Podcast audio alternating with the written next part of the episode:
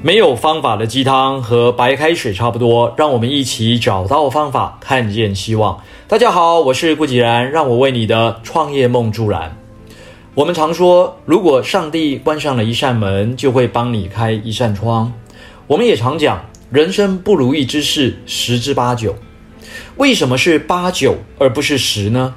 因为我们仍然抱着一丝希望，认为天无绝人之路。无论是上面哪一句话，都是告诉我们，路是靠自己走出来的。郭台铭先生也说，没有完美的办法，但总有更好的办法。关键在于我们自己的态度。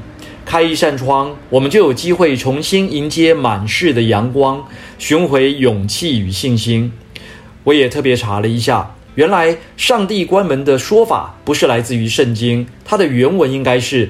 God never closes a door without opening a window. He always gives us something better when He took something away. 上帝永远不会只关上一扇门而没有开一扇窗，他永远会给我们最好的，比他收去的更好。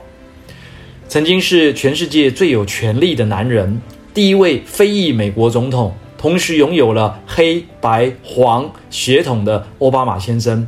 在大家的印象中，他的口才非常好，演说极具魅力，尤其是那灿烂而略带天真质朴的笑容，总能虏获许多美国选民的青睐。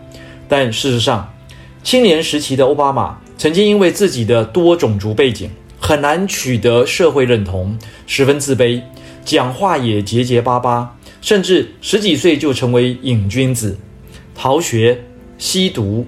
混街头的，成了一个不折不扣的迷途叛逆少年。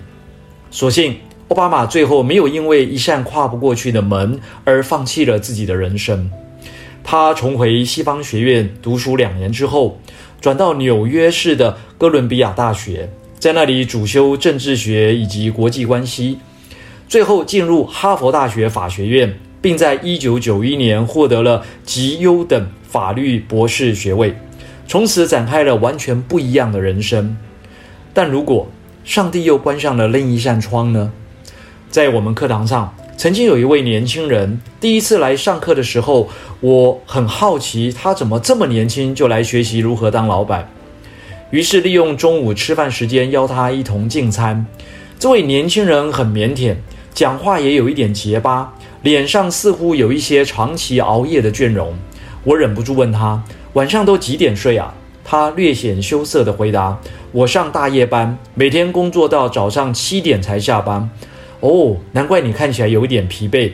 这样上课还有精神吗？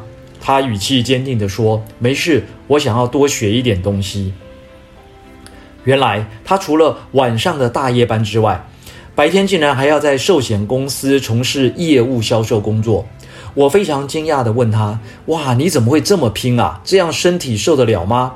细聊之后才知道，这位家境贫困的年轻人在小时候就因为一次意外伤害失去了右眼，等于上帝帮他关上了另外一扇窗，也因此让他比别人的学习道路更加辛苦，所以难免陷入自卑与封闭的生活之中，一直到大学毕业前。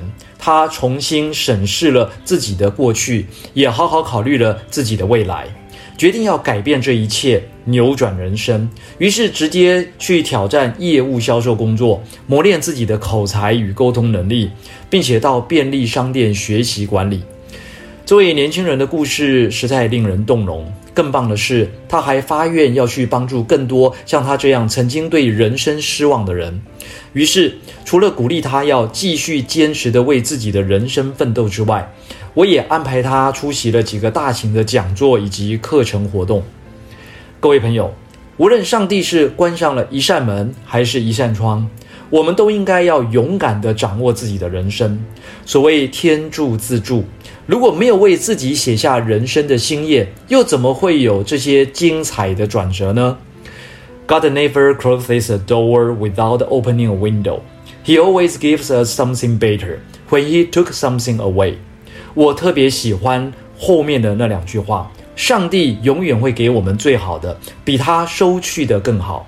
以上就是今日的晨间小语，如果喜欢就帮忙转发出去喽。善知识要传递才能产生力量。我们下回再会。